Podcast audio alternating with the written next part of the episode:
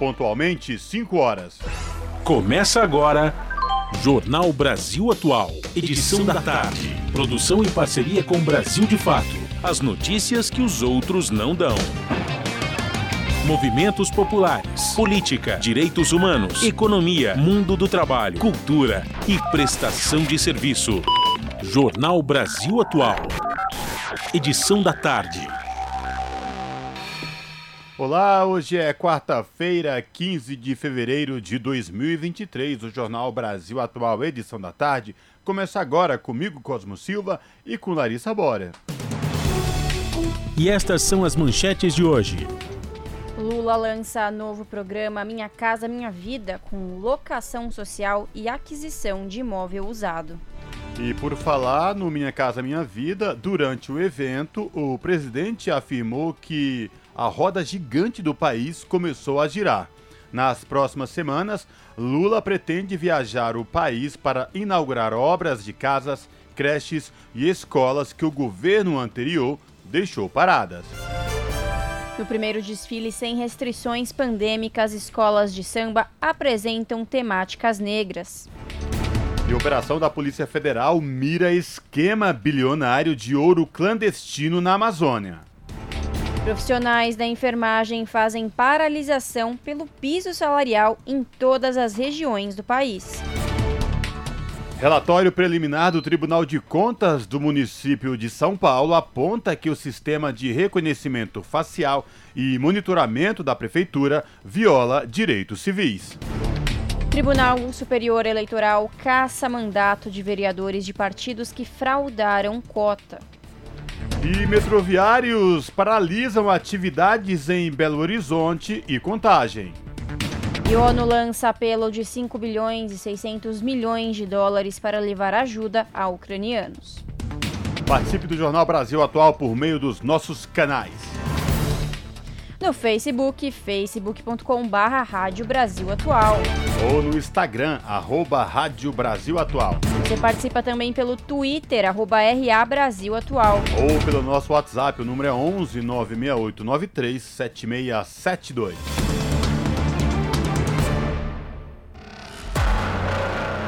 Você está ouvindo? Jornal Brasil Atual, edição da tarde. Uma parceria com Brasil de Fato. Na Rádio Brasil Atual. Tempo e temperatura. Tarde de tempo nublado na capital paulista. Os termômetros marcam 28 graus agora. Entre a noite e a madrugada, a temperatura deverá cair para os 22 graus. A previsão para o período é de céu encoberto, com pancadas de chuva e trovoadas isoladas. O ABC também tem tempo nublado nesta tarde. A temperatura está em 27 graus agora e deve cair para os 22 até a madrugada. No período, o tempo deve ser de céu encoberto, com possibilidade de pancadas de chuva e trovoadas em alguns pontos. Em Mogi das Cruzes, a mesma coisa. A cidade e região tem tempo nublado e termômetros marcando 28 graus nesta tarde.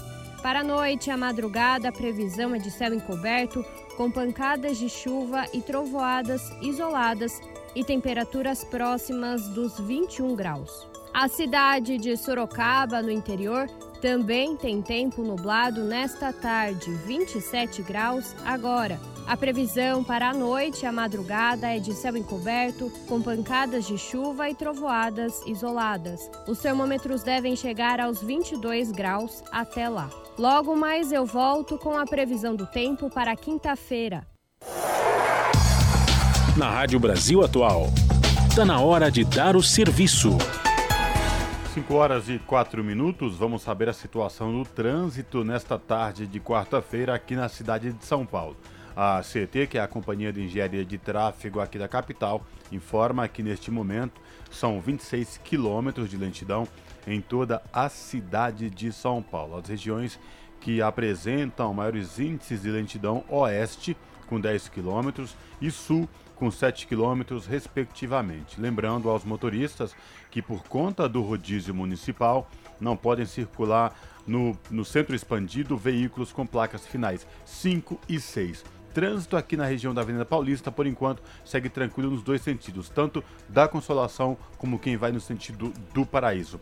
Larissa Borer e a situação do metrô na cidade de São Paulo e dos trens. Pois é, Cosmo, vamos lá. Segundo o site da CPTM, a situação das linhas é de normalidade, todas as linhas operam em situação normal. Agora, segundo o site do metrô, a, a linha azul, verde, vermelha, prata e lilás operam em situação normal.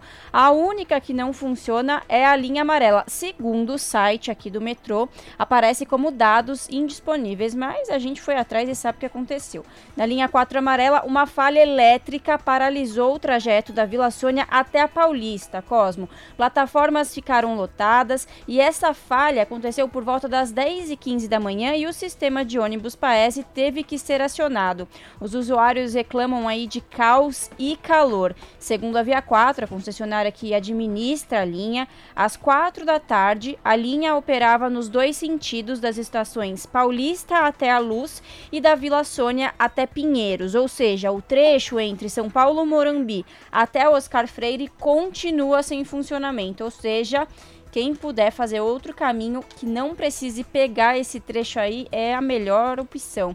Cosmo, conta pra gente como tá a situação das rodovias. Ô Larissa Boyer, antes de explicar aí a situação das rodovias, lembrando aqui esta linha amarela não foi a linha privatizada? Não exatamente, é a linha privatizada, é isso? Exatamente. Ah, tá. Só para lembrar desse pequeno detalhe. Bom, a situação das rodovias Anchieta e Imigrantes tranquilo, segundo a Ecovias, que é a concessionária que administra o sistema Anchieta Imigrantes, tanto para quem desce da capital rumo à Baixada Santista, como quem vem da Baixada rumo ao ABC e à capital.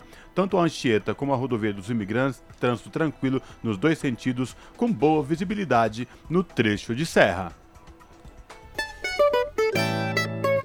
Salve rapaziada, nós somos o grupo Casuarina. A gente tá aqui na Rádio Brasil Atual, 98,9 FM. Aqui rola as notícias que as outras não dão e as músicas que as outras não tocam. Participe da programação pelo WhatsApp 96893 7672. Valeu!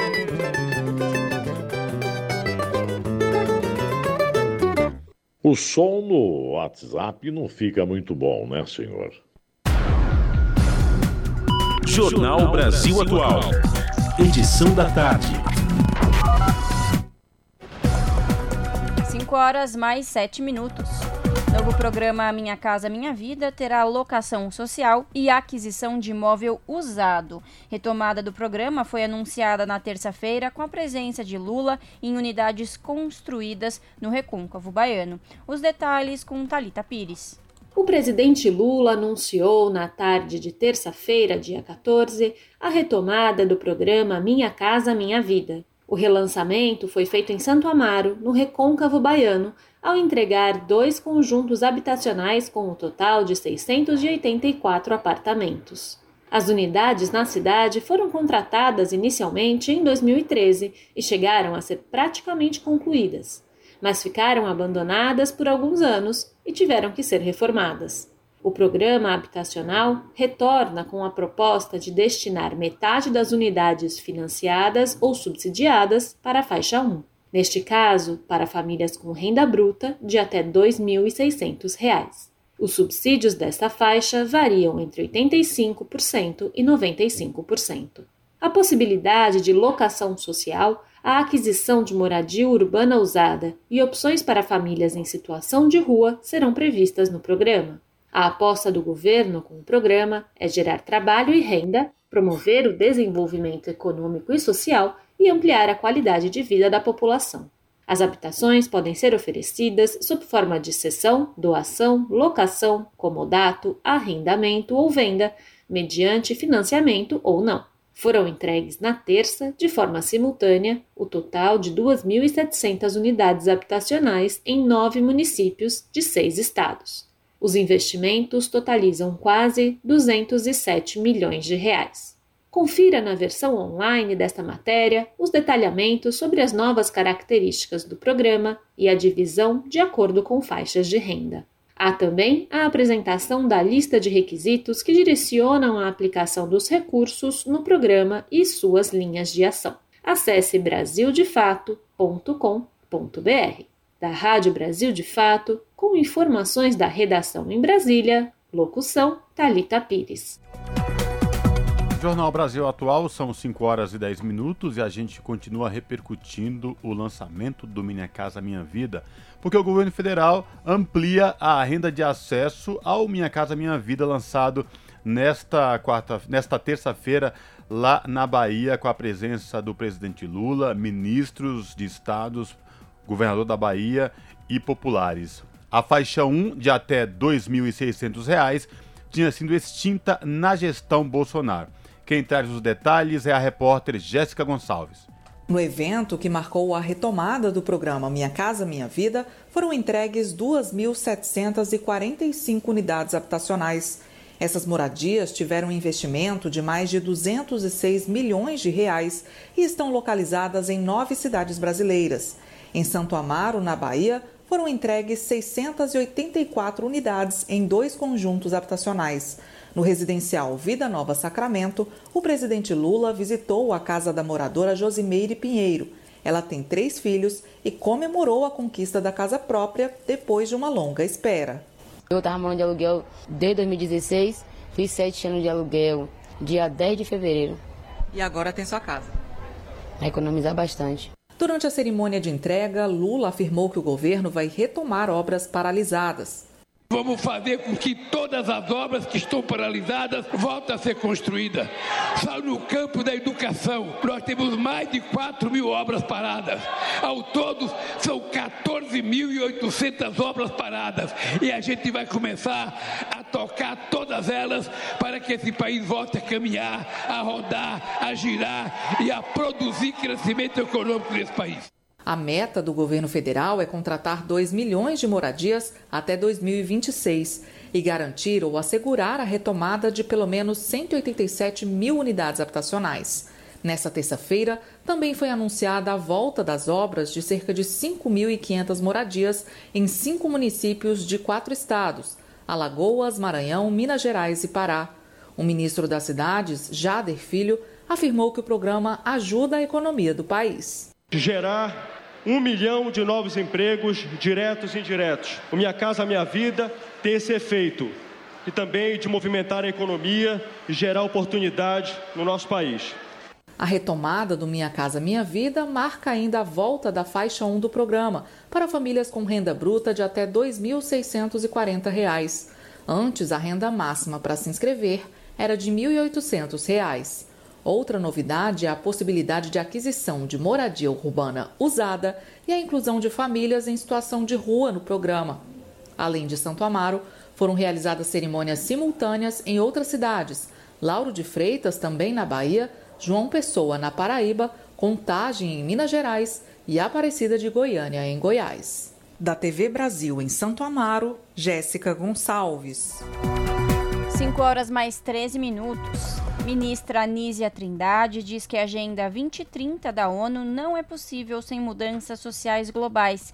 Nízia Trindade participou da Conferência Global da Ciência, Tecnologia e Inovação, sediada pela primeira vez no Brasil. As informações com Douglas Matos. Em mais uma sinalização de que o novo governo pretende mudar profundamente a imagem do Brasil nas relações internacionais, a ministra da Saúde, Nízia Trindade, afirmou que a gestão do presidente Lula terá como eixo central o foco nos ODS, que são os Objetivos de Desenvolvimento Sustentável estabelecidos pela ONU, a Organização das Nações Unidas. Ela participou da abertura da sexta Conferência Global de Tecnologia Sustentável e Inovação, chamada de GSTIC, evento global que ocorre no Rio de Janeiro até o próximo dia 15. Pela primeira vez, um país das Américas é sede do encontro, que discute soluções para acelerar a implementação da chamada Agenda 2030. Em discurso, a ministra falou sobre a importância do tema. É fundamental um esforço aqui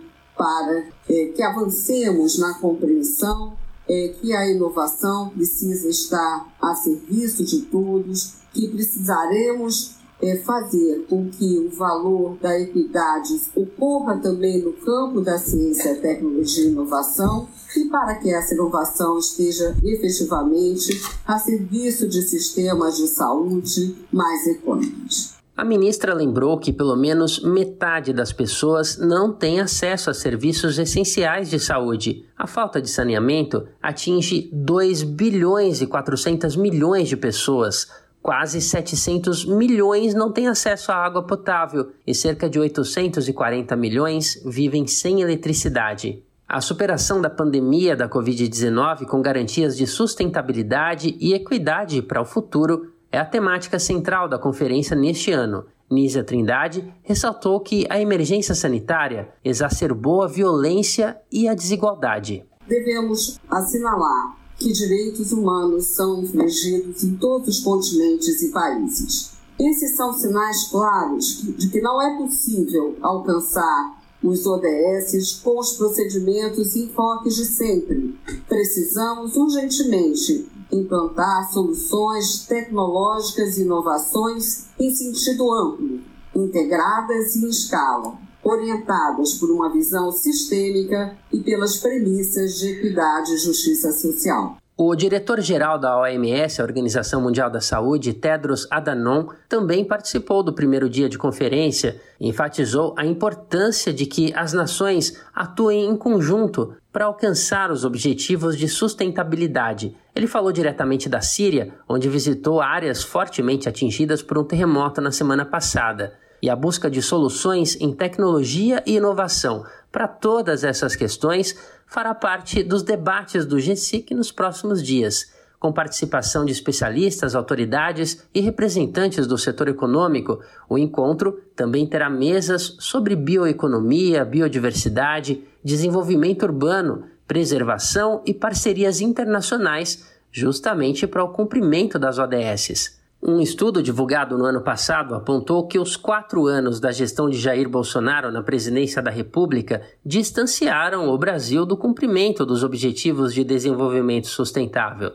Segundo o levantamento, apenas 0,59% dos 168 pontos analisados apresentaram progresso considerado satisfatório. Outros cerca de 14% tiveram avanço insuficiente. Mais de 80% dos compromissos acordados estão em retrocesso, sob ameaça ou estagnados. De São Paulo, da Rádio Brasil de Fato, com reportagem de Nara Lacerda. Locução: Douglas Matos. São 5 horas e 17 minutos. O governador de São Paulo, Tarcísio de Freitas, do Republicanos, sancionou o projeto de lei de autoria de um grupo de parlamentares bolsonaristas que proíbe a exigência do comprovante de vacinação contra a Covid-19 para ter acesso a locais e eventos públicos ou privados do Estado, incluindo escolas. A medida foi publicada no Diário Oficial do Estado nesta quarta-feira foram vetados os itens do projeto que previam punição aos estabelecimentos que descumprissem a medida. Pela nova legislação, que já entrou em vigor, deixa de ser exigido comprovante de vacinação e ninguém poderá ser impedido de acessar qualquer lugar por não o apresentar. Até então, eventos fechados, como shows, exigiam o comprovante. Na região metropolitana da capital paulista, o uso de máscara ainda vinha sendo obrigatório nos transportes públicos. Uma das justificativas para a sanção da proposta por Tarcísio de Freitas é que o Estado atingiu altos índices de cobertura vacinal, com mais de 90% da população imunizada. 5 horas mais 19 minutos. Tribunal Superior Eleitoral mantém minuta golpista em, em, investigação contra Bolsonaro. O processo principal questiona a reunião de do Bolsonaro com embaixadores de julho de 2022, quando colocou em dúvida a segurança das urnas eletrônicas. Confira na reportagem de Beatriz Albuquerque. O TSE votou de forma unânime por manter na ação de investigação judicial eleitoral contra o ex-presidente Bolsonaro a minuta de decreto de estado de defesa apreendida pela Polícia Federal na casa do ex-ministro da Justiça Anderson Torres.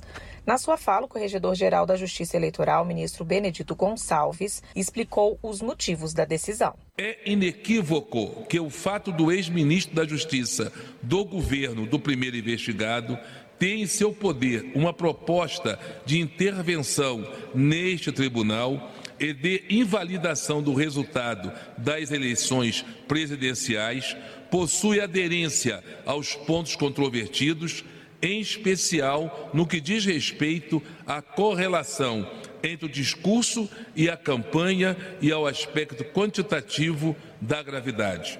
O processo principal questiona a reunião de Bolsonaro com embaixadores de julho de 2022, quando colocou em dúvida a segurança das urnas eletrônicas. A ação defende a inelegibilidade do ex-presidente pela prática de abuso de poder político e uso indevido dos meios de comunicação. Em um pedido de reconsideração, o PDT afirmou que a inclusão da minuta apreendida apenas complementa o núcleo fático da ação e reforça os fatos já essenciais contemplados em linhas gerais na petição inicial. Já a defesa do ex-presidente argumentou que o documento não tem relação direta com o então candidato e que só serviria para ampliar indevidamente o objeto da ação. Mesmo diante das tentativas de retirar a minuta encontrada na casa de Torres da ação, o ministro Benedito Gonçalves destacou que é preciso se examinar tudo que possa influir no julgamento, até porque, segundo ele, existe inequívoca correlação entre os fatos originais da ação apresentada pelo PDT e os novos fatos. Da Rádio Nacional em Brasília, Beatriz Albuquerque.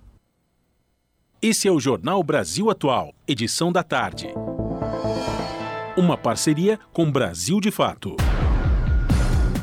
São 5 horas e 21 minutos. Levantamento da Quest mostra que 76% concordam com Lula de que taxa de juros deve cair no Brasil. A discussão ganhou corpo depois que o presidente Lula passou a criticar abertamente o aumento da taxa de juros.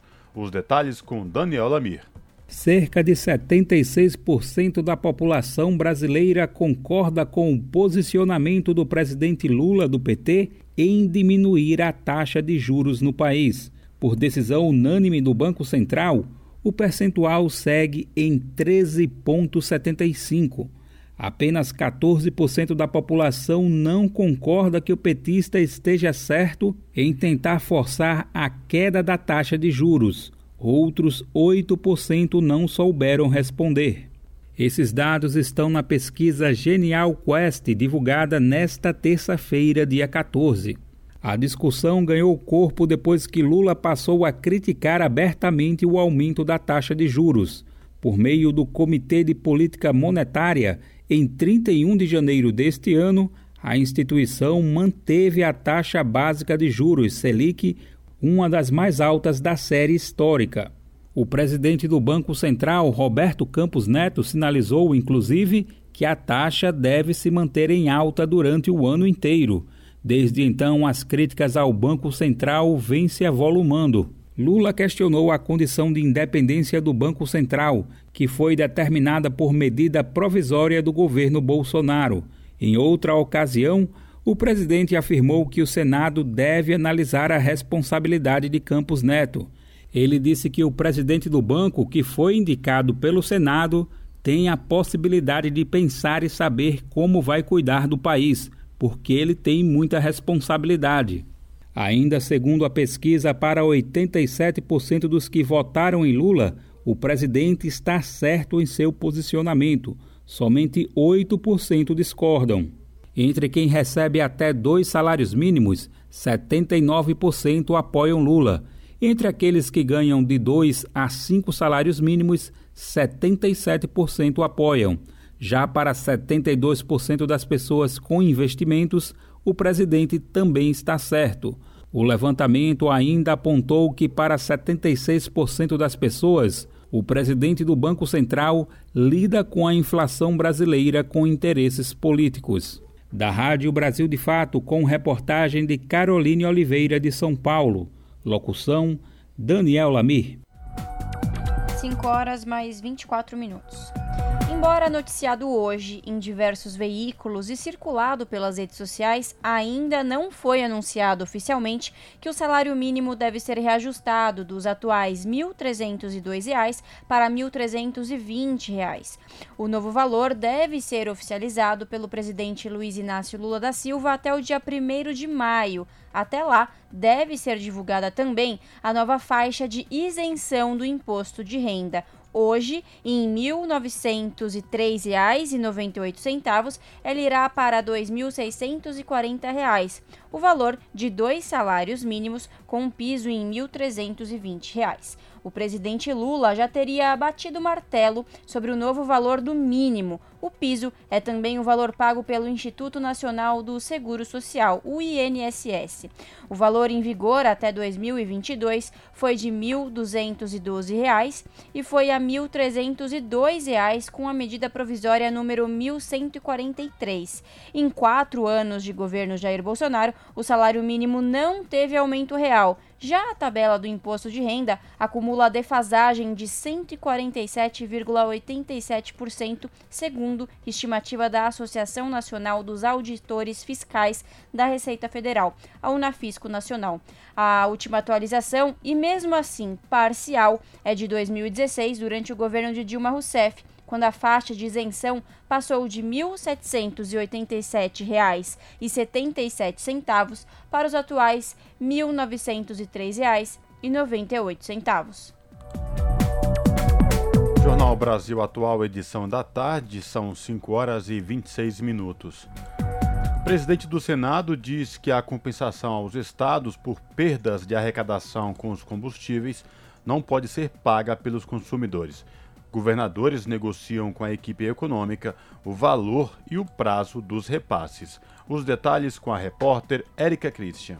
Uma comissão de governadores se reuniu com o presidente do Senado, Rodrigo Pacheco, para discutir uma compensação financeira pelas perdas de arrecadação após a redução da cobrança do ICMS sobre combustíveis, energia elétrica, serviços de comunicação e transporte público. Ao manifestar apoio à demanda dos governadores, Rodrigo Pacheco declarou que os consumidores não deverão pagar por esse prejuízo. Segundo cálculos do Comitê Nacional de Secretários de Fazenda, Finanças, Economia ou Tributação dos Estados e do Distrito Federal, o governo federal deve 45 bilhões de reais para os governadores, mas a equipe econômica estaria disposta a compensar 22 bilhões de reais de forma parcelada. O governador do Piauí, Rafael Fonteles, afirmou que ainda não há um consenso sobre o valor devido pela União e o prazo para ser quitado. Estamos discutindo o valor dessa compensação, porque há divergências na fórmula de fazer esse cálculo, porque envolve um gatilho, envolve correção monetária, envolve também qual é a metodologia em relação ao ano, ao semestre, porque nós estamos exatamente conversando muito com o governo federal para chegar num termo que todos concordem, tanto a União quanto os 27 governadores. E já estamos tomando a, iniciativa de conversar com o Poder Legislativo e o Poder Judiciário para que esse eventual acordo entre estados e União seja também avalizado pelos outros dois poderes. Confiante no entendimento com o governo federal, a governadora do Rio Grande do Norte, Fátima Bezerra, ressaltou que os repasses financeiros são urgentes. Se faz necessário que nós possamos resolver a situação que os estados vivem hoje. A perda de receitas foi brutal em decorrência da mudança da legislação do ICMS. O fato é que nós precisamos agora, agora, nesse primeiro semestre, de medidas que possam mitigar os impactos que os estados vêm tendo. Além da compensação financeira, os governadores querem excluir os combustíveis da lista de bens essenciais com o ICMS reduzido, conforme lei em vigor. Da Rádio Senado, Érica Christian metroviários paralisam atividades em Belo Horizonte e Contagem. Os metroviários alegam falta de estabilidade dos empregos após a privatização da CBTU em Minas. A reportagem é de Gustavo Abreu. As estações do metrô em Belo Horizonte e Contagem amanheceram fechadas nesta quarta-feira. Os metroviários já haviam aprovado o início da paralisação para ontem, mas o serviço chegou a funcionar nesta terça-feira até às 8 horas da noite, com intervalo maior durante a tarde entre as viagens. Os metroviários alegam falta de estabilidade dos empregos após a privatização da CBTU em Minas. Uma nova audiência de conciliação entre a empresa e o Sindimetro, mediada pelo Tribunal Regional do Trabalho, está marcada para daqui a pouco, às duas e meia da tarde. A reunião é online. A empresa pede uma liminar com previsão de multa e escala mínima de operação do sistema. Com a greve, uma fila se formou durante a manhã na estação Eldorado, em Contagem, na região metropolitana. Passageiros foram pegos de surpresa para atender os usuários que fazem o deslocamento até o centro da capital mineira, uma linha emergencial de ônibus foi criada com a mesma tarifa do metrô. De Belo Horizonte, da Rádio Inconfidência, Gustavo Abreu para a Rádio Nacional. São 5 horas e 30 minutos. Profissionais da enfermagem fazem paralisação pelo piso salarial em todas as regiões do país. Aprovado pelo Poder Legislativo em 2022, piso não começou a ser pago devido à decisão do Supremo Tribunal Federal. Os detalhes com Douglas Matos. Profissionais da enfermagem fizeram uma paralisação nacional e foram às ruas em todas as regiões do país nesta terça-feira para reivindicar o pagamento do piso salarial da categoria. Aprovado pelo Senado e pela Câmara em 2022, o piso não está sendo pago devido a uma decisão do STF, o Supremo Tribunal Federal, que alegou incerteza sobre a origem dos recursos para garantir os pagamentos. Os atos foram convocados por entidades que representam a categoria, como a FNE, Federação Nacional dos Enfermeiros, Sindicatos e Conselhos de Classe. Grupos representantes de profissionais de diferentes estados foram a Brasília para um ato junto à sede do Ministério da Saúde. Além disso, houve mobilizações organizadas pelas entidades locais. O texto que regulamentou o piso nacional da enfermagem prevê salário base de R$ 4.750 para enfermeiros por 40 horas de trabalho semanais. Os técnicos em enfermagem teriam um salário mínimo garantido de 70% do valor pago aos enfermeiros, ou seja, hoje R$ 3.325, enquanto auxiliares de enfermagem e parteiras teriam um salário base de metade do valor pago aos enfermeiros, R$ 2.375. O assunto tem sido discutido pelo governo Lula desde a implantação do gabinete de transição em novembro do ano passado. No início de fevereiro, após uma série de reuniões entre o Ministério da Saúde e entidades que representam a categoria, foi elaborada uma minuta de medida provisória que regulamenta a fonte de pagamento do piso. A expectativa é que esse texto seja publicado até março. De São Paulo, da Rádio Brasil de Fato, locução Douglas Matos. São 5 horas e 32 minutos. Prazo para a entrega do Imposto de Renda 2023 começa em 15 de março, que significa daqui a um mês. Tradicionalmente, o prazo de entrega da declaração ficava disponível no período que ia da primeira semana de março até o final de abril. Porém, nos últimos três anos, o período de entrega do documento foi estendido. A reportagem é de Daniela Longuinho. A Receita Federal informou nesta terça-feira que o prazo de entrega da declaração do Imposto de Renda 2023 começa no dia 15 de março e vai até 31 de maio. Tradicionalmente, o prazo de entrega da declaração ficava disponível no período que ia da primeira semana de março até o final de abril. Porém, nos últimos três anos, o período de entrega do documento foi estendido. Segundo a Receita, a alteração tem por objetivo permitir que, desde o início do prazo de entrega, todos os contribuintes já possam usufruir da declaração pré-preenchida.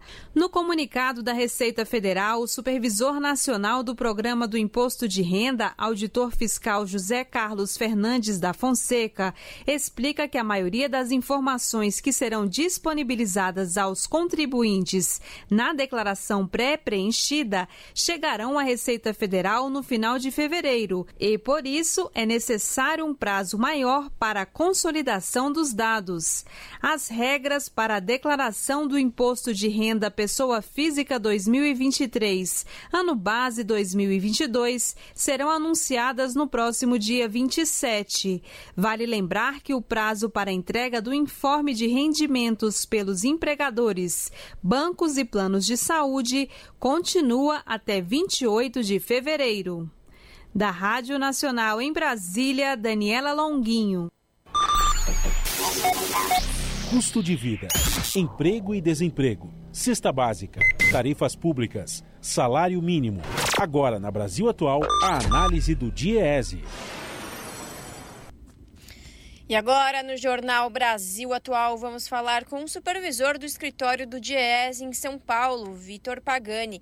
Vitor fala sobre os projetos do Desenrola, que é um programa de renegociação de dívidas. O ministro da Fazenda, Fernando Haddad, disse que os projetos já estão prontos e serão submetidos ao presidente Lula.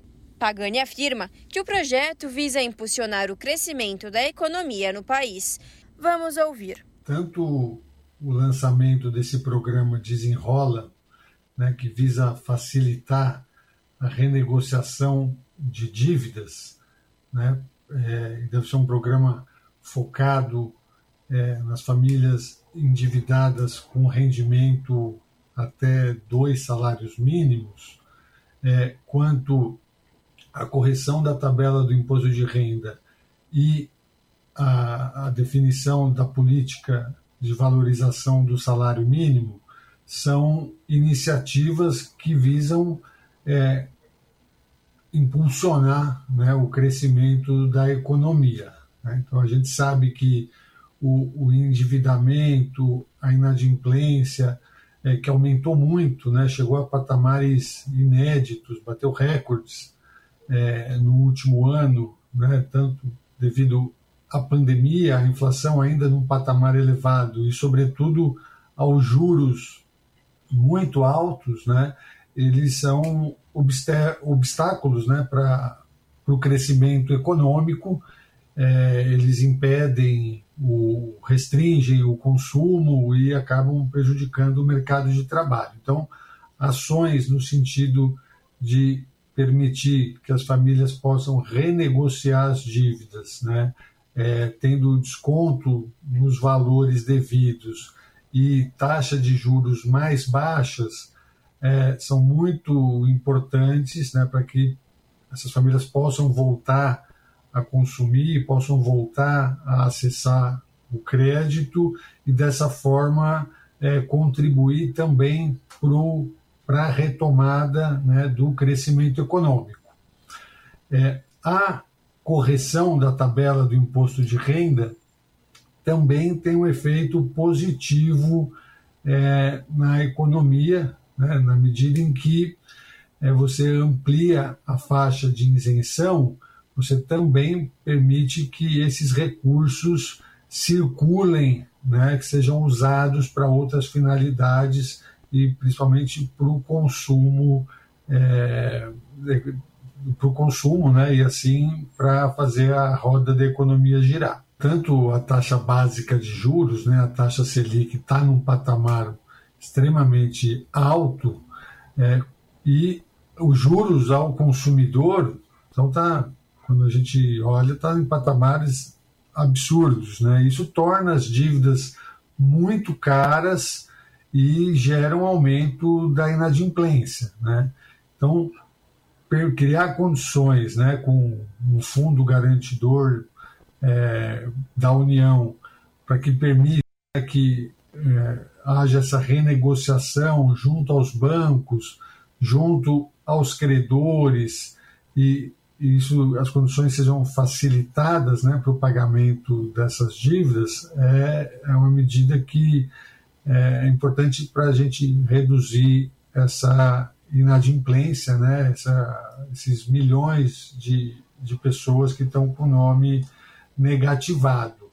E a gente observa, Rafael, que as dívidas são é, no cartão de crédito, mas também muita dívida é, em, em, serviços públicos, né? dívidas em conta de luz, conta de água, conta de telefone ou em pequenos crediários.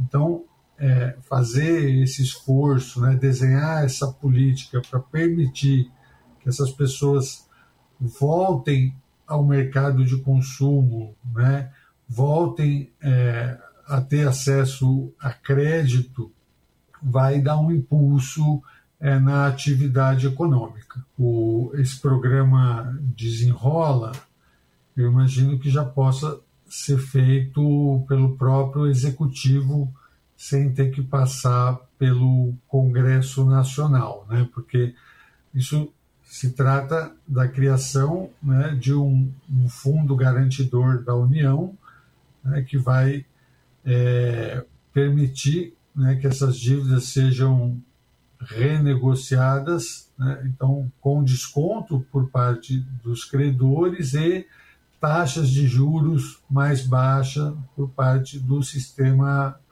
bancário, né, do sistema financeiro. Então isso já foi inclusive discutido pelo, pela equipe econômica né, do Ministério da Fazenda junto à FEBRABAN e penso que pode ser anunciada e não dependa de lei. Né? É, as outras medidas, a gente precisa avaliar né, a questão do salário mínimo, é, pode ser por, por decreto, é, e isso há uma expectativa de algum anúncio no dia 1 de maio, mas depois a política vai ter que também estar tá aprovada em lei, né? E a questão do imposto de renda, o governo também pode fazer, e aí precisa ver os prazos para que ela entre em vigor. Né? Acabamos de ouvir Vitor Pagani, supervisor do escritório do DIEESE, Departamento Intersindical de Estatística e Estudos Socioeconômicos, aqui no jornal Brasil Atual. Você está ouvindo? Jornal Brasil Atual, edição da tarde. Uma parceria com Brasil de Fato. Jornal Brasil Atual, edição da tarde, são 5 horas e 41 minutos. Quantidade de armas em acervos particulares quase triplica no Brasil. Entre 2018 e 2020, total foi de 1 milhão e 300 mil, para quase 3 milhões. A reportagem é de Carolina Pessoa. A quantidade de armas em acervos particulares no país quase triplicou na comparação entre 2018 e 2020, passando de 1 milhão e 300 mil para quase 3 milhões. Estes acervos são formados por caçadores, atiradores desportivos e colecionadores, cidadãos comuns com registro para defesa pessoal, caçadores de subsistência, servidores civis, como policiais e guardas civis, e membros de instituições militares, como policiais e bombeiros. Esse é o resultado de um levantamento realizado pelos institutos Igarapé e Sou da Paz, divulgado nesta segunda-feira. De acordo com Bruno Langiani, gerente de projetos do Instituto Sou da Paz, esse grande aumento se deve a mudanças na legislação. Tem a ver com a, o amplo processo de afrouxamento da legislação que foi feita pelo governo Bolsonaro, com mais de 40 decretos que inclusive retiraram algumas obrigações que existiam na lei para quem queria comprar arma. A pesquisa também revela que caçadores, atiradores desportivos e colecionadores compraram sete vezes mais armas em 2022, na comparação com 2018, adquirindo 430 mil novas armas, enquanto em 2019 foram 59 mil. Outro dado alarmante refere-se à mudança de perfil dos registros de compra. Em 2018, quase metade do acervo de armas pessoais então existente pertencia a membros de instituições militares. O restante do acervo era dividido entre registros da Polícia Federal e registros de caçadores, atiradores desportivos e colecionadores. Durante os últimos quatro anos, essa proporção se inverteu. Em 2022, os caçadores, atiradores desportivos e colecionadores passaram a ter 42,5% do total de armas do país. Os dados da pesquisa são divulgados poucos dias depois da morte do advogado Leandro Matias, atingido por um disparo da própria pistola quando acompanhava a mãe em uma ressonância magnética em São Paulo. Defensor de políticas armamentistas, ele usava seu perfil em rede social para tirar dúvidas de internautas sobre armas e registros. Pesquisas também apontam que nunca foi tão alto o número de casos de crianças mortas por disparos de arma de fogo. De acordo com Bruno Langiani, existe uma conexão clara entre casos como esses e o aumento do número de armas. A gente claramente enxerga aí uma conexão entre é, um maior número de armas em casa e esses, esse crescimento da violência é, inclusive também em locais públicos. Ele também aponta o que precisa ser feito para que essa situação seja revertida. A gente precisa que o governo federal e, governo, e os governos estaduais tenham estrutura para combater o mau uso da arma de fogo, né? consigam é, descobrir de onde estão vindo o acesso dos criminosos a essas armas, consigam fechar os canais de desvio, de uma forma que a gente consiga ter uma promoção de uma segurança pública para toda a sociedade. A categoria caçadores, atiradores desportivos e colecionadores foi apontada pelo estudo como a mais beneficiada pelas mudanças na legislação, com maior facilidade no porte municiado, o acesso a armas mais potentes em grande quantidade. Da Rádio Nacional no Rio de Janeiro, Carolina Pessoa. E agora, no Jornal da Rádio Brasil Atual, vamos conversar com Eduardo Maretti, que é repórter do portal da Rede Brasil Atual, redebrasilatual.com.br. Maretti, muito bem-vindo, boa tarde, tudo bem? Boa tarde, tudo bem, Larissa? Como tá? Tá uma ameaça de chuva forte aqui, viu? É, o tempo virou aqui, hein? Vai vir chuva forte. Mas vamos é. lá, Marete. Qual que é o lá. destaque do portal da Rede Brasil Atual que você traz hoje para os ouvintes do jornal? Bom, a, a Polícia Federal, juntamente com outros órgãos do governo, como o IBAMA, né, é, Ministério Público Federal, enfim, é, Receita Federal com um papel importante também. Então, eles estão com uma ofensiva bem assim é, contundente né, sobre o, os, os, responsáveis pelo garimpo né, ilegal na Amazônia, que está destruindo a terra Yanomami, né? Então hoje a operação da Polícia Federal foi muito grande, é, realmente muito grande, né? E ela é batizada de Operação CISAC. Né? Então a Polícia Federal ela, ela desencadeou essa operação é, hoje, né? Pela manhã e são mandados executados em vários locais, vários estados, né? Em Belém, sim, três cidades de, é, do Pará, é, Belém, Santarém e Itaituba que, pelo que diz a Polícia Federal, é a principal, principal alvo desta operação, uhum. Itaituba, no Pará. Mas também envolve operações é, no Rio de Janeiro, Brasília, Goiânia, Manaus, São Paulo, Tatuí, Campinas, no interior da, da, daqui do estado de São Paulo, além de Sinop, no Mato Grosso, e Boa Vista, em Roraima mesmo, né? Então, para ter uma ideia do porte da operação, estão tá, sendo utilizados cerca de 100 policiais federais, agentes da polícia, é, auditores fiscais, analistas da Receita e, segundo a Polícia Federal, Larissa, é, as operações elas foram realmente inspiradas, ou seja, elas começaram a partir mesmo da, de uma investigação da, da própria Receita Federal, entendeu? Então, uma coisa que lembra um pouco aquela coisa do Al Capone, né? Que eles não conseguiam prender o Al Capone, que era autor de hum, contáveis assassinatos e crimes de toda espécie, e acabaram pegando o Al Capone lá nos Estados Unidos, né? Ah, por uma operação, por uma investigação da Receita Federal Americana. Né? Então, segundo a Polícia Federal, o inquérito que deu origem a essa operação de hoje né, é de 2021 e foi deflagrado a partir. Né, o inquérito de hoje foi desencadeado a partir de informações da, da própria Receita, que apontavam para a existência de uma organização criminosa voltada para o esquentamento de ouro. Imagina, esquentar o ouro significa lavar o valor do ouro, né? Agora, você sabe, Larissa, quanto que os caras é, movimentaram é, em termos, só em termos de nota fiscal fria é, para fazer essa operação criminosa de, de que já tem quase três anos? É, então, eu vi que era um esquema realmente bilionário, né, Marete? então, ele, segundo aí a Polícia Federal é, divulgado aí hoje, ela, entre o início de 2020 até o final de 2022, ou seja, quase três anos, né? É, as emissões dessas notas fiscais aí é, fraudulentas teriam sido superiores a 4 bilhões de reais, o que corresponde a nada menos do que 13 toneladas de ouro, né? Quer dizer, é, muitas pessoas assim na sociedade, entre nós, assim, a gente comenta, nossa, mas eles vão pegar os garimpeiros só e não vão pegar os mandantes, os responsáveis.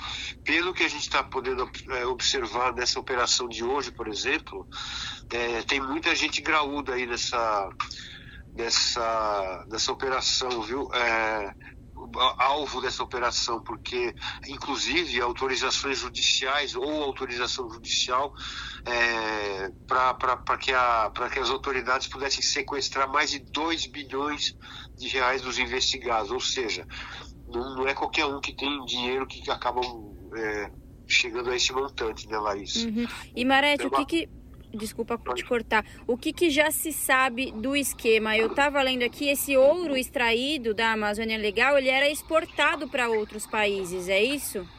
É, então, ele era exportado. É, a Polícia Federal ela não, ela não divulga muitos. Né? Por exemplo, é, outro dia eu liguei para a Polícia Federal para me dizer se eles tinham nomes dos, das pessoas que eram alvo. Eles é, é, às vezes divulgam, às vezes não né, inclusive para não atrapalhar as investigações. Hoje, por exemplo, eles não divulgaram, até o momento em que eu estava aí apurando, eles não divulgaram nomes de envolvidos, mas assim, sabe-se né, que esse ouro é extraído ilegalmente da Amazônia, né, ele era, é, ele tinha, era um esquema muito grande, né, então ele tinha, por exemplo, é, uma empresa sediada nos Estados Unidos que era responsável por comercializar clandestinamente esse ouro né, é, com países como Suíça, Emirados Árabes Unidos, Itália, Hong Kong, é, enfim, é, Dubai, é um, um local para onde ia muito ouro também. Né? E, então a gente não sabe exatamente quais são os. A gente não sabe, aliás, por enquanto, os nomes dos envolvidos, mas é, envolvia uma empresa nos Estados Unidos e, e essa empresa fazia como se fossem os contatos para fazer as, as, exportações desse ouro, né? Esse ouro que custa a vida de muitas pessoas dos povos originários da Amazônia. Né? Exatamente, Marete. É, são tantos problemas né, causados por esse, por esse garimpo ilegal, além da depredação do meio ambiente, dos dejetos nos rios na, e nas nascentes, da contaminação dos peixes e de outros animais e, consequentemente, é uma problemática para a nossa saúde, né? Porque a, a, gente consome esse peixe, a gente não, mas as comunidades que, que vivem lá. É, como também outros problemas mais graves, né, como a invasão de terras indígenas e a própria violência. É muito grave isso, né, né Marete? É muito grave, Larissa, e, é mais grave até do que a gente pensa, né? Porque Exato. a gente está muito, a gente está assim, inclusive aliviado, graças à mudança dos, dos tempos, ou graças a, ao novo governo, agora estamos, né, podendo observar que isso está tá, pelo menos sendo combatido como deve ser. Acontece que muitos desses garimpeiros, e são milhares, ninguém sabe eh, as contas, né? falam de 15 a 40 mil pessoas que trabalham ali nessa atividade ilegal e destrutiva, mas é, muitas dessas pessoas elas estão saindo, fugindo de lá e se dirigindo para outras terras de outras comunidades indígenas, entende? Então é um negócio muito grave porque é, o governo vai ter que fazer um trabalho não só de de ataque à atual situação né, de, de, destruição de tudo, da vida, e como você falou aí, de, dos rios, da, da, daquilo que alimenta mesmo os, os indígenas, mas vai ter que mano, fazer um, um, grande trabalho social de longo prazo, porque o que se vai fazer com essas dezenas de milhares de pessoas que trabalhavam lá? Muitas delas, inclusive, dizem as, as informações que abandonaram tudo, venderam casa, propriedades para ir para lá achando que iam ficar ricas, né? Aquela coisa de. Vai ser uma coisa do século XIX, a busca pelo ouro, né? Exatamente. E, então, mas então é, muitas dessas pessoas estão fugindo é, e, e para outros lugares, para poluir outros rios, outros países, outros, outras terras de outros povos, enfim, é muito complicado, viu, Larissa? Não é fácil de de, mas pelo menos a gente está vendo que o governo está agindo como deveria ter sido desde sempre. Né? É isso. E Marete, é aquela coisa, né? Tá agindo, a gente vê que agora tem, tem, tem essa ação, mas vai demorar porque parece que quanto mais, quanto mais mexe, mais coisa vem, né? Semana passada, dia 10, que foi que a Polícia Federal deflagrou, deflagrou a operação também de lavagem de dinheiro oriundo do garimpo ilegal, né? Ou seja, a gente vê que que é uma bola de neve, só vem saindo, aparecendo mais coisas, uma mais grave que a outra. Uhum. Cada, cada dia a gente sabe de uma nova situação, né? A semana passada mesmo, é, uma operação dessa aí, entre essas operações da Polícia Federal, descobriu-se que a irmã do, do governador de, de Roraima, né? A Wanda, né, popular Wanda, né, ela foi, era uma das pessoas ali que era um alvo da, da, da Polícia Federal naquela numa ação que foi desencadeada na semana passada, né? Então o governador do, do de Roraima, Denário, Antônio Denário, ele foi um dos foi a irmã dele foi um dos alvos da operação. Segundo a polícia, inclusive, ele, ele em particular o governador não era alvo de nada e não é suspeito de nada, entende? Só a, a irmã, uhum. mas ou seja, a irmã do governador. Então muitas coisas podem acontecer. A gente não sabe o que pode acontecer agora. Que a Polícia Federal e as autoridades do Ministério Público, o IBAMA, estão chegando perto da, daquilo que são realmente os grandes é, investidores, entre aspas, dessa situação toda, estão. Isso estão porque são, são muito, muitos bilhões que estão em jogo aí, né? Muito, é muito dinheiro, né? Não é gente pequena, né, Larissa? Exatamente. Bom, e é isso, né, Marete? A gente sempre vai estar tá aqui é, colhendo essas informações para deixar nossos ouvintes é, sempre a par de tudo que está acontecendo. Agora, Marete, só uma, uma curiosidade. Você disse que o nome da operação era Operação CISAC. Você sabe o porquê desse nome? Então, é, é muito interessante, né? Eu até estava eh, pesquisando eh, esses dias sobre por que que... Porque assim, a gente fala, nossa, os nomes... É, eu até tenho uma, uma amiga que falava assim, não, eu gostaria de, de saber quem são né, os, os as pessoas que dão nome, né? Uhum. Deve ser muito agradável, assim, você, cada nome, Sisak, né? Sisak é, é, um termo bíblico, né? Como está aí na, na, nota, na matéria que a gente colocou, mas assim, aí eu, apurando aí, assim, uns dias atrás, eu fiquei sabendo que os, esses nomes de operações, eles são, são escolhidos pela própria equipe da investigação da polícia, então, segundo os policiais, né, eles têm muitos servidores, né? E esses servidores são formados em muitas áreas, né? Por exemplo, sei lá, exatas, humanas, é, biologia, ciência, uns gostam de astronomia, outros gostam de Bíblia, de, de, de religião. Então eles, eles acabam é, se, se inspirando na. É, é, quase uma coisa literária, né? Então, no caso da operação de hoje, o nome Sisak.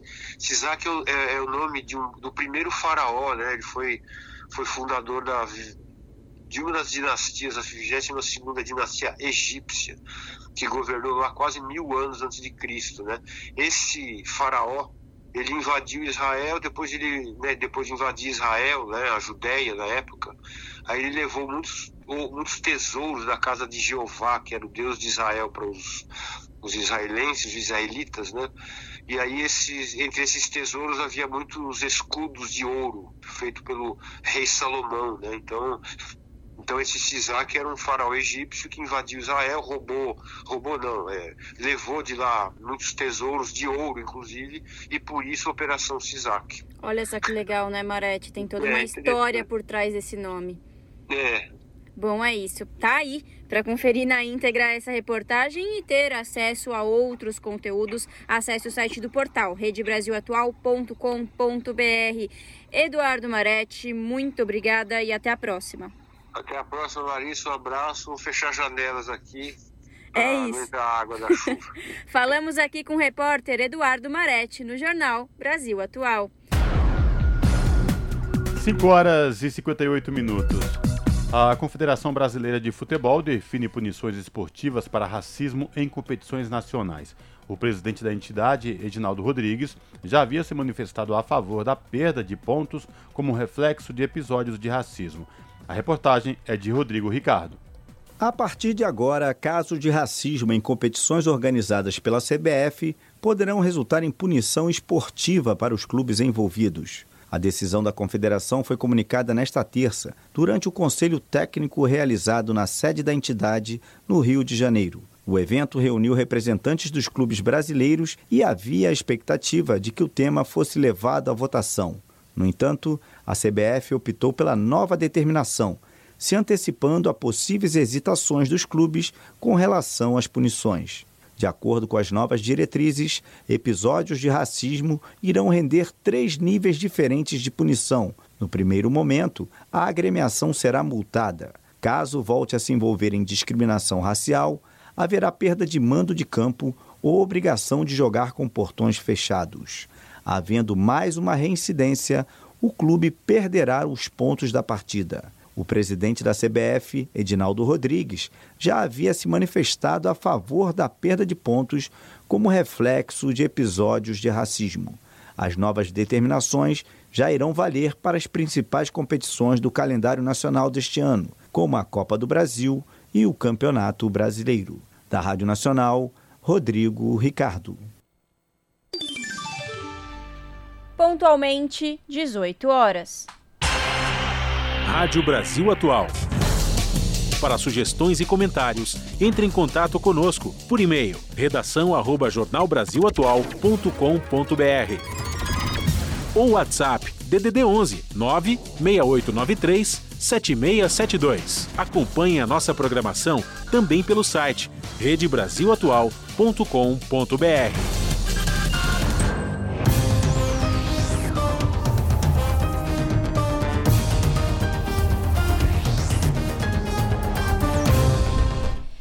chegou o momento de fazer conexão com a redação do seu jornal para saber quais são os destaques da edição desta quarta-feira. Lembrando que o seu jornal começa logo mais, às 19 horas, na TVT, canal digital 44.1 ou pelo canal do YouTube, youtube.com.br no comando dele, Kaique Santos. Boa noite, Kaique. Quais são os destaques desta quarta-feira?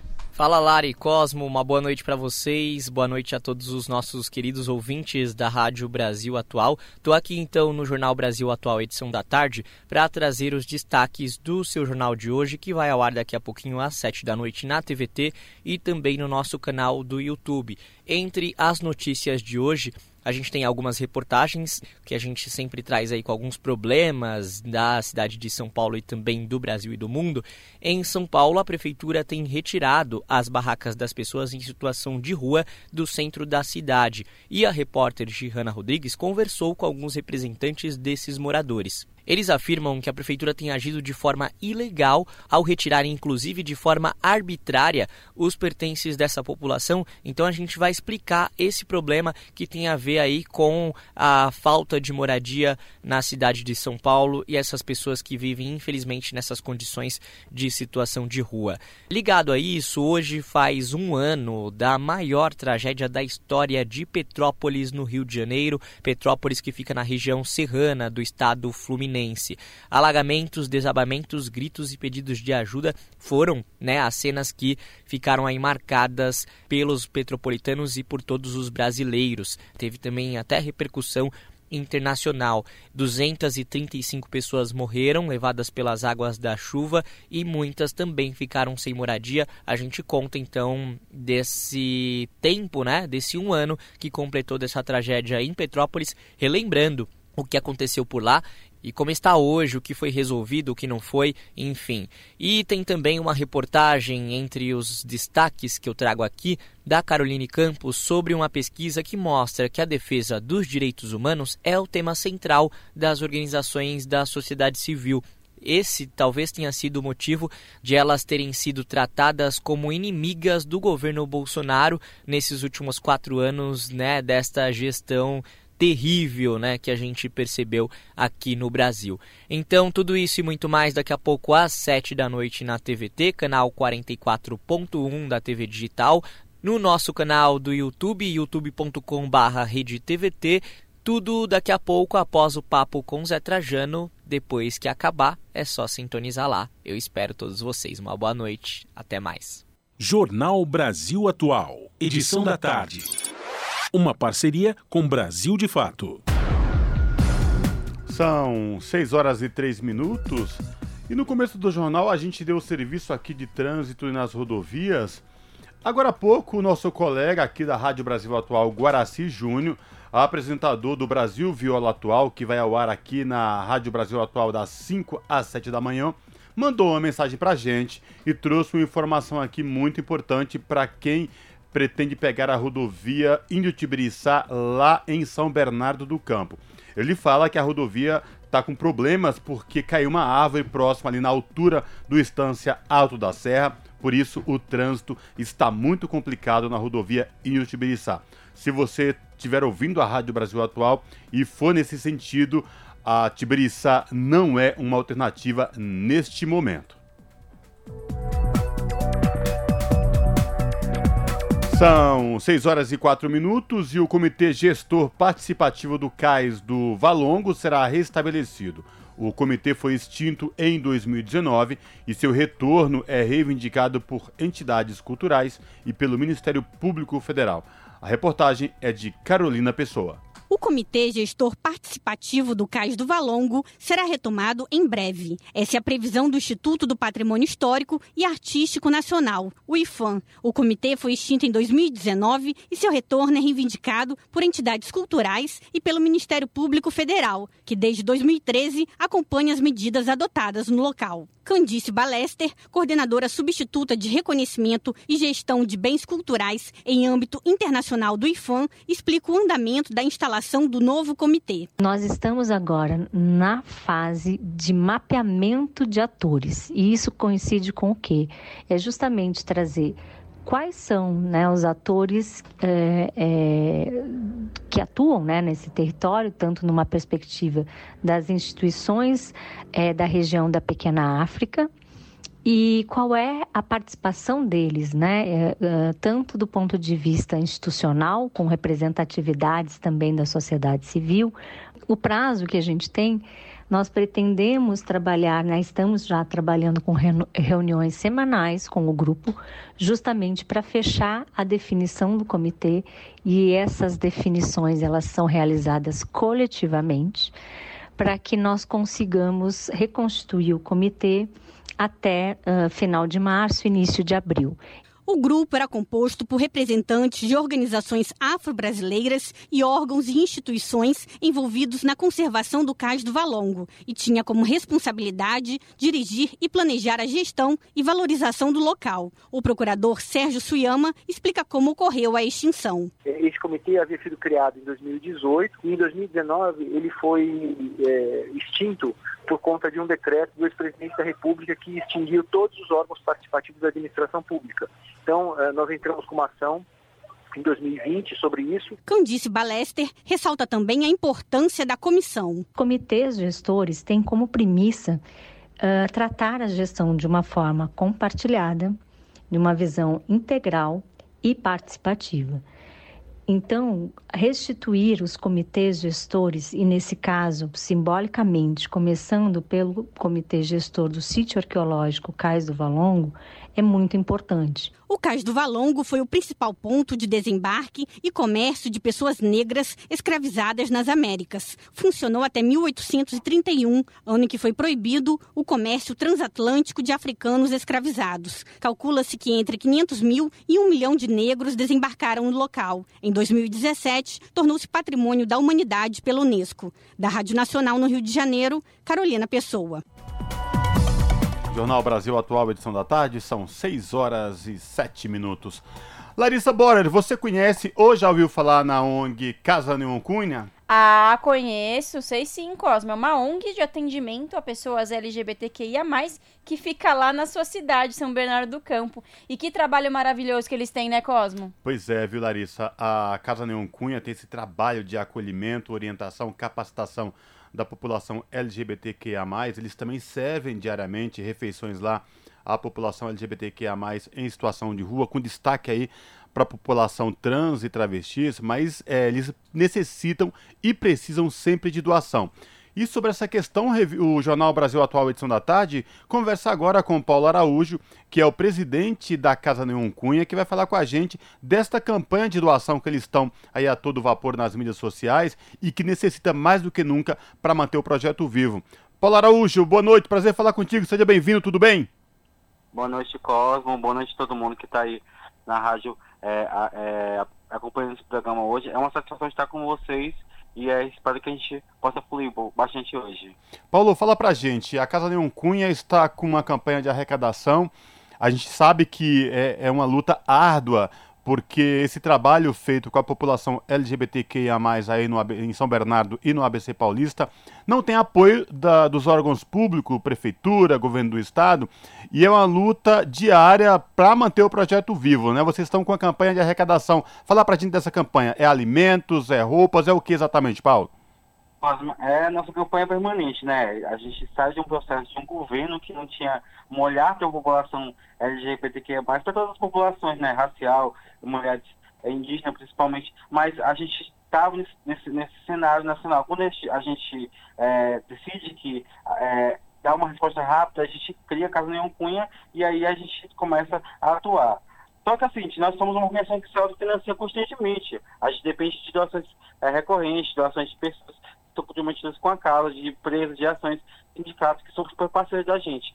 Então a gente sempre está com uma ação, que é constante, nas nossas redes sociais, essa campanha de arrecadação no campo da segurança alimentar. Por que, Cosmo? Porque a gente, hoje na Casa Cunha, a gente já serve alimentação. Café, almoço, é lanche da tarde, entendeu? Então, assim, é, diariamente, entre 18 e 30 pessoas vêm para a Casa Cunha, 18 é, pessoas LGBTQIAP+, em situação de rua vem para casa para poder fazer a higiene e fazer a alimentação. Para além disso, a gente também fornece é, a cesta básica para aquelas famílias que têm sua casa, mas estão passando por uma situação de vulnerabilidade, né? Então, assim, a gente, a gente decidiu que essa campanha vai ficar constante até a gente ter um fundo para isso. Perfeito. Paulo, boa noite. Aqui quem está falando é a Larissa. É, Paulo, como você já disse, vocês oferecem alimentação e também cesta básica, mas eu quero que você conte um pouco também para os nossos ouvintes dos trabalhos que são oferecidos na Casa Neon, além disso, né, na Casa Neon Conha, porque vocês têm também atendimento psicológico, é isso? Exatamente, psicossocial, na verdade. A gente faz eh, esse acolhimento, a gente tem a premissa de toda pessoa que está é, sendo acolhida mesmo, é, independente do, do, tipo da vulnerabilidade, ter esse acompanhamento psicossocial, certo? Então hoje a gente, a gente faz esse acompanhamento psicossocial, também com a psicoterapia, a gente fornece orientação jurídica, com a edificação de nome e gênero para pessoas trans, a gente também oferece é, um é, curso de nivelamento educacional, na qual ele se identifica onde a, aquela pessoa, onde parou, como se nivelar para que ela tenha uma oportunidade de concluir o ensino fundamental, concluir o ensino médio, ou até mesmo ingressar numa universidade e cursos profissionalizantes entendeu? A gente tem vários cursos, inclusive rolando aí agora, com curso de cozinha, cozinha voz, com a Organização Internacional do Trabalho. A gente iniciou um curso que é com transformação, que é o transformação, que é um curso financiado pela ONU, na verdade, né? E a gente acabou de encerrar o curso de maquiagem, que é um curso que foi financiado pela a, a, a, a Karen Baquini, né, aquela influência, junto com a M Boom, que é uma, empresa de cosmética. Então, assim, a gente, além disso, a gente oferece assistência, mas também a qualificação e o nivelamento educacional.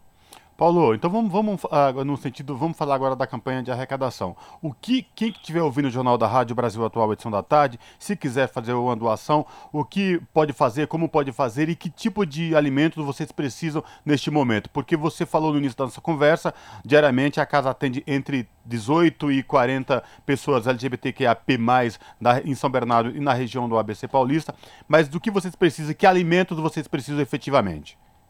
A gente precisa de todo tipo de alimentos, né? A gente precisa de é, do, desde o básico, que é arroz, feijão, açúcar, café, até carnes, né? Dos secos e molhados, que é carne vermelha, é frango, calabresa, ovos, sardinha, salsicha, até das as frutas e verduras, né? Que a gente também quer ter, ter uma refeição saudável. As pessoas podem contribuir de duas formas, né? Ela pode é, é, ela, ela fazer a sua compra e vir até nosso local, hoje que a gente está estabelecido na rua Luiz Ferreira da Silva 183, no bairro Anchieta, em São Bernardo do Campo, ou ela pode fazer uma doação, ah, eu não consigo ir até vocês, eu não consigo comprar, levar, ou não tenho como fazer esse transporte. Ela também pode ver nossos meios de comunicações, e aí a gente tem a campanha recorrente, que é lá a campanha ela pode doar no cartão de crédito, ou via Pix, que vai é mais rápido, viu, Cosmo? Então, assim, tem dessas várias maneiras de poder é, é, doar. Então, inclusive, a gente consegue também é, retirar a doação se for da região do ABC. Perfeito, Paulo. E para conhecer mais sobre o trabalho de, que vocês fazem aí na Casa Neon Cunha, tem, vocês têm rede social, um Instagram, um, um Facebook que a gente possa conhecer, ou um site mesmo, né? Para que a gente possa conhecer, os nossos ouvintes possam ir atrás e, e ver o trabalho de vocês? Claro que sim. A gente tem, tá, a gente está no Twitter, no Insta, no Facebook é, é, é, no TikTok com o arroba da Casa Neon Cunha. Você pode procurar nas redes sociais, que lá está nosso trabalho, lá está nossa atuação, lá está nossa prestação de contas constante nosso processo, nosso projeto. Então, quem quiser conhecer a Casa Nenhum Cunha, pode colocar lá, ou no Insta, no Facebook, no Twitter, ou no TikTok lá, arroba Casa Nenhum Cunha, que você vai encontrar e vai conhecer um pouco do nosso trabalho, como a gente atua na região da ABC. Paulo, para a gente finalizar, vamos dar o serviço outra vez no sentido da doação. A doação pode ser feita diretamente, direto na Casa Nenhum Cunha, a pessoa pode ir até a Casa Nenhum Cunha e levar sua doação, ela pode fazer um depósito, ela pode fazer um Pix, falar de novo esse serviço e a chave Pix, caso quem é nosso ouvinte aqui na Rádio Brasil Atual, edição da tarde do jornal, estiver ouvindo o jornal, queira fazer uma doação via Pix, vamos dar o serviço outra vez.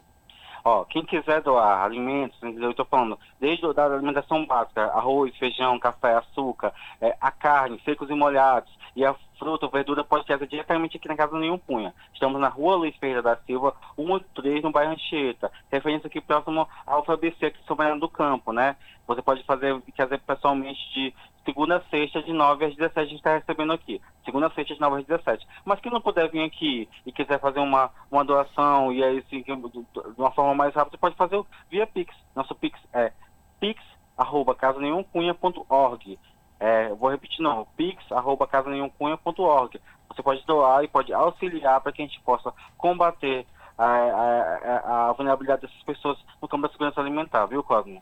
Perfeito. Paulo, a gente agradece a participação de vocês aqui no Jornal da Rádio Brasil Atual, edição da tarde. É, parabéns pela iniciativa, parabéns, pelo trabalho. E eu faço um apelo aqui a nosso ouvinte, a nosso ouvinte, se estiver nos escutando aqui, se puder fazer uma doação para a Casa Neon Cunha via Pix, pix.casaneoncunha.org, ou então, se quiser ir pessoalmente à Casa Neon Cunha, acesse as redes sociais da Casa Neon Cunha, arroba Casa Neon Cunha, Instagram, TikTok, Facebook e Twitter. Lá também tem o um endereço que você vai fazer um, um excelente trabalho, uma excelente doação para quem realmente realmente precisa, que é essa população LGBTQIAP+, principalmente essa população que vive em situação de rua e de vulnerabilidade. Paulo, obrigado, viu? Abraço e boa sorte aí no trabalho de vocês.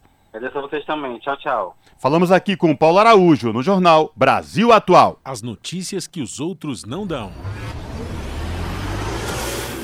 Jornal Brasil Atual. Edição da tarde. Uma parceria com Brasil de Fato. 18 horas mais 16 minutos. Um relatório preliminar do Tribunal de Contas do município de São Paulo aponta que o sistema de reconhecimento facial e monitoramento da prefeitura viola direitos civis, desfavorecendo a população negra, LGBTQI a mais e pessoas em situação de vulnerabilidade. O projeto, apelidado de Smart Sampa, foi apresentado no ano passado e prevê a instalação de 20 mil câmeras em todas as estações de trem e metrô da capital. Para entidades e o órgão municipal, uma medida que acentua as desigualdades e não conta com garantias de como os dados serão processados. Confira na reportagem de Camilo Mota. Um projeto de implementação de câmeras para reconhecimento facial nas estações de trem e metrô na capital paulista recebeu representação desfavorável do Tribunal de Contas do município de São Paulo, em relatório preliminar. De acordo com o órgão, o uso da tecnologia e a forma como está sendo apresentada viola direito dos cidadãos, desfavorecendo a população negra LGBTQIA+, e pessoas em situação de vulnerabilidade. O TCM também recomendou uma análise ética avaliando os impactos da tecnologia, o que deve ser incluído pela Prefeitura. O edital para uso das tecnologias de reconhecimento e monitoramento facial em tempo real foi lançado em novembro do ano passado pela gestão Ricardo Nunes. Através da inteligência artificial seria possível a localização de pessoas desaparecidas e a detecção de ações suspeitas, o que emitiria alertas às autoridades, por exemplo. Para representações da sociedade civil e órgãos ligados aos direitos humanos, uma forma de vigiar a população. Num dos trechos, o edital diz que, abre aspas, permite rastrear uma pessoa suspeita, monitorando todos os movimentos e atividades. A pesquisa deve ser feita por diferentes tipos de características como cor, face e outras. Fecha aspas. A tecnologia foi usada pela primeira vez no país em 2019. O resultado, a ineficiência e a intensificação do encarceramento da população preta. É o que evidenciou a rede de observatórios de segurança através de reportagem do portal The Intercept Brasil. Há falhas na tecnologia e pessoas não brancas são diversas vezes mais propensas a serem confundidas. Como também aponta o vereador Celso Gianazzi, autor de uma das representações contra o projeto enviado ao TCM. Em muitos lugares, eles já estão revendo essa forma do reconhecimento facial. Vai implementar erros, né? erros da população é, também LGBTQIA+, e na população negra, né? Da cidade de São Paulo. Na audiência pública, eles trouxeram vários exemplos né, de vários países do mundo onde eles estão já retrocedendo nessa política da, do reconhecimento facial dessa forma, como estão querendo implementar aqui. Nós queremos segurança, mas não assim, é, em prol da segurança, a gente acabar com direitos fundamentais, direitos consagrados na Constituição Federal, né? não, não dá dá para aceitar que seja dessa forma. Um ofício entregue à Secretaria de Segurança Urbana em dezembro, a Ordem dos Advogados de São Paulo defendeu a suspensão do projeto. A entidade disse estar preocupada com a falta de garantia da isonomia com os cidadãos e que o edital não especificava como iria processar os dados obtidos. Para o conselheiro estadual da OAB e um dos coordenadores da Comissão de Direitos Humanos, Cláudio Cardoso, um projeto inconstitucional. Esses projeto do prefeito, ele infringe direitos fundamentais. Então, privacidade, direito à privacidade, direito à intimidade.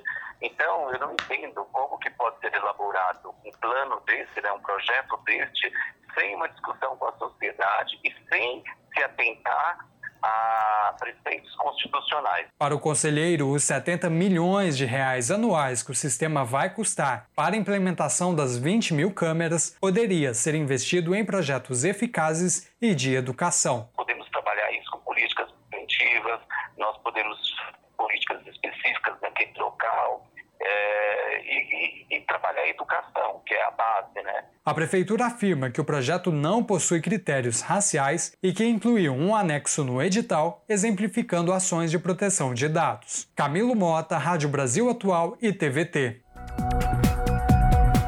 Jornal Brasil Atual, edição da tarde, são 6 horas e 21 minutos.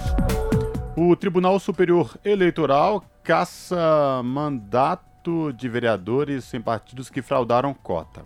Segundo o Tribunal Superior Eleitoral, foi comprovado durante o pleito o uso de candidaturas fictícias de mulheres para fraudar a chamada cota de gênero, que obriga os partidos a registrar, quer dizer, que obrigam os partidos a registrarem ao menos 30% de candidaturas femininas nas eleições proporcionais nos três municípios. A reportagem é de, é de Matsu Euler.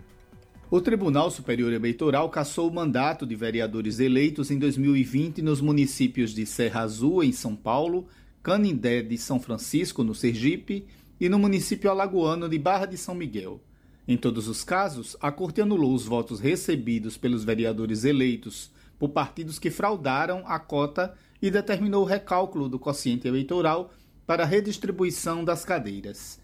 Segundo o TSE, foi comprovado durante o pleito o uso de candidaturas fictícias de mulheres para fraudar a chamada cota de gênero, que obriga os partidos a registrarem ao menos 30% de candidaturas femininas nas eleições proporcionais nos três municípios. Por isso, toda a chapa beneficiada foi cassada. Em Serra Azul, a ação ajuizada pelo Ministério Público Eleitoral detectou a utilização pelo Partido Cidadania de candidatas fictícias com o objetivo de simular o cumprimento de cota de gênero nas eleições para vereador. No município sergipano de Canindé de São Francisco, também seguindo o parecer do Ministério Público Eleitoral, um caso semelhante agora envolvendo o PSB. Uma das candidatas registradas pelo partido teve votação zerada não realizou propaganda eleitoral nem mesmo em suas redes sociais, tampouco realizou gastos com campanha. Ao requerer o registro, ela não apresentou toda a documentação exigida e, mesmo após ser intimada para corrigir o erro, permaneceu omissa. Já no caso do município de Barra de São Miguel, o TSE considerou não haver prova suficiente para configurar fraude à cota de gênero nas candidaturas lançadas pelo Partido Republicanos à Câmara Municipal. Mas, por unanimidade, no entanto, os ministros reverteram esse posicionamento, visto que duas candidatas tiveram votação zerada ou inexpressiva e não realizaram campanha. Como resultado, determinaram a cassação de todos os demais vereadores eleitos pelo partido. Nos três casos julgados, a decisão terá aplicação imediata. Da Rádio Nacional em São Luís, Madison Euler. 6 horas mais 23 minutos. ONU lança apelo de 5 bilhões e 600 milhões de dólares para levar ajuda a ucranianos. Escritório para Assuntos Humanitários pede 4 bilhões de dólares para atender necessidades na Ucrânia e outros 1 bilhão e 700 milhões para apoiar refugiados em 10 países. Os valores ajudariam mais de 11 milhões de pessoas dentro do país e mais de 4 milhões de ucranianos em nações vizinhas. Da ONU News, em Nova York, a reportagem é de Mayra Lopes. O Escritório para Assuntos Humanitários da ONU lançou um apelo humanitário de 5,6 bilhões de dólares para ajudar ucranianos que sofrem com os efeitos da guerra no país. Desde o agravamento da violência após a invasão da Rússia em 24 de fevereiro de 2022, as necessidades da população vêm aumentando e já são mais de 21,8 milhões que precisam de algum tipo de assistência. O pedido do OSHA é dividido em duas frentes. 3,9 bilhões de dólares serão destinados para ajudar cerca de 11 milhões de ucranianos que seguem no país, enquanto 1,7 bilhão de dólares deve apoiar mais de 4 milhões de refugiados em países anfitriões. Internamente, o plano de resposta prevê assistência e serviços básicos para os deslocados internos, pessoas não deslocadas e repatriados, garantindo segurança e dignidade. Aos refugiados, o valor será investido para garantir o acesso à proteção e assistência de forma não discriminatória, bem como para promover a coesão social entre refugiados e anfitriões. No pedido, OSHA destaca que a guerra na Ucrânia resultou em deslocamentos em larga escala, incluindo fluxos de refugiados e uma enorme crise humanitária. Da ONU News em Nova York, Mayra Lopes. Jornal Brasil Atual, edição da tarde, são 6 horas e 26 minutos. Bancos, Correios e Comércio. Saiba o que abre e o que fecha nos dias de carnaval aqui no Brasil. Funcionamento dos serviços entre segunda de carnaval e quarta de cinzas pode variar de cidade para cidade. Os detalhes com Rodrigo Durão. Com a chegada do carnaval, que volta a acontecer sem restrições desde 2020 por causa da pandemia, fica a dúvida: o que abre e o que fecha nos dias de festa pelo país? Em primeiro lugar, serviços essenciais como hospitais e transportes públicos funcionam em todas as cidades. Os usuários só devem ficar atentos a possíveis ajustes em horários e itinerários de transporte devido à passagem de blocos ou outras interdições de vias. Os bancos ficam fechados na segunda, dia 20 e terça-feira, dia 21, em todo o país. Na quarta de cinzas, as agências abrem ao meio-dia e fecham no horário normal. Já os caixas eletrônicos vão funcionar durante todo o período. Os Correios informaram que as agências que já operam aos sábados terão expediente no dia 18, sábado de carnaval. Além disso, as entregas de cartas e encomendas continuarão funcionando na data. Já na segunda e terça-feira, não haverá atendimento. As agências reabrem na quarta, também ao meio-dia. Como cada cidade tem uma rotina no período de festa carnavalesca, os serviços também costumam variar de acordo com cada localidade. Isso porque em algumas cidades é feriado, em outras não. Assim, serviços como mercados, comércio e shoppings podem ter funcionamento com horários especiais, ficar fechados ou abrir normalmente. Por isso é preciso conferir antes de sair de casa. De São Paulo, da Rádio Brasil de Fato, com reportagens de Felipe Mendes, Rodrigo Durão. Salve, salve família, firmeza total. Aqui quem fala é o Dexter, sensacional. Eu também estou plugado, sintonizado na Rádio Brasil Atual, 98.9 FM na Rádio Brasil Atual. Tempo e temperatura. A previsão indica que a quinta-feira terá tempo parecido com o de hoje. Na capital, amanhã será de sol com aumento de nuvens. Já para a tarde e a noite, tem previsão de pancadas de chuva. A temperatura vai ficar entre os 32 e os 20 graus. Mesma coisa para o ABC. A região terá manhã com sol entre nuvens e tarde e noite com pancadas de chuva. Os termômetros vão ficar entre os 30 e os 20 graus. A previsão se repete para Mogi das Cruzes. A quinta-feira será de sol com aumento de nuvens pela manhã e pancadas de chuva nos períodos da tarde e da noite. A temperatura vai oscilar entre os 30 e os 19 graus. Em Sorocaba, no interior, a quinta-feira também será de sol e muitas nuvens pela manhã. Para a tarde e a noite, tem previsão de pancadas de chuva. A temperatura vai ficar entre os 31 e os 22 graus. Júlia Pereira, Rádio Brasil Atual. Termina aqui mais uma edição do Jornal Brasil Atual, edição da tarde, que teve a apresentação de Larissa Borer e esse que vos fala Cosmo Silva. Nos trabalhos técnicos, ele, Fábio Balbini. Você fica agora com Papo com Zé Trajano, aqui na Rádio Brasil Atual.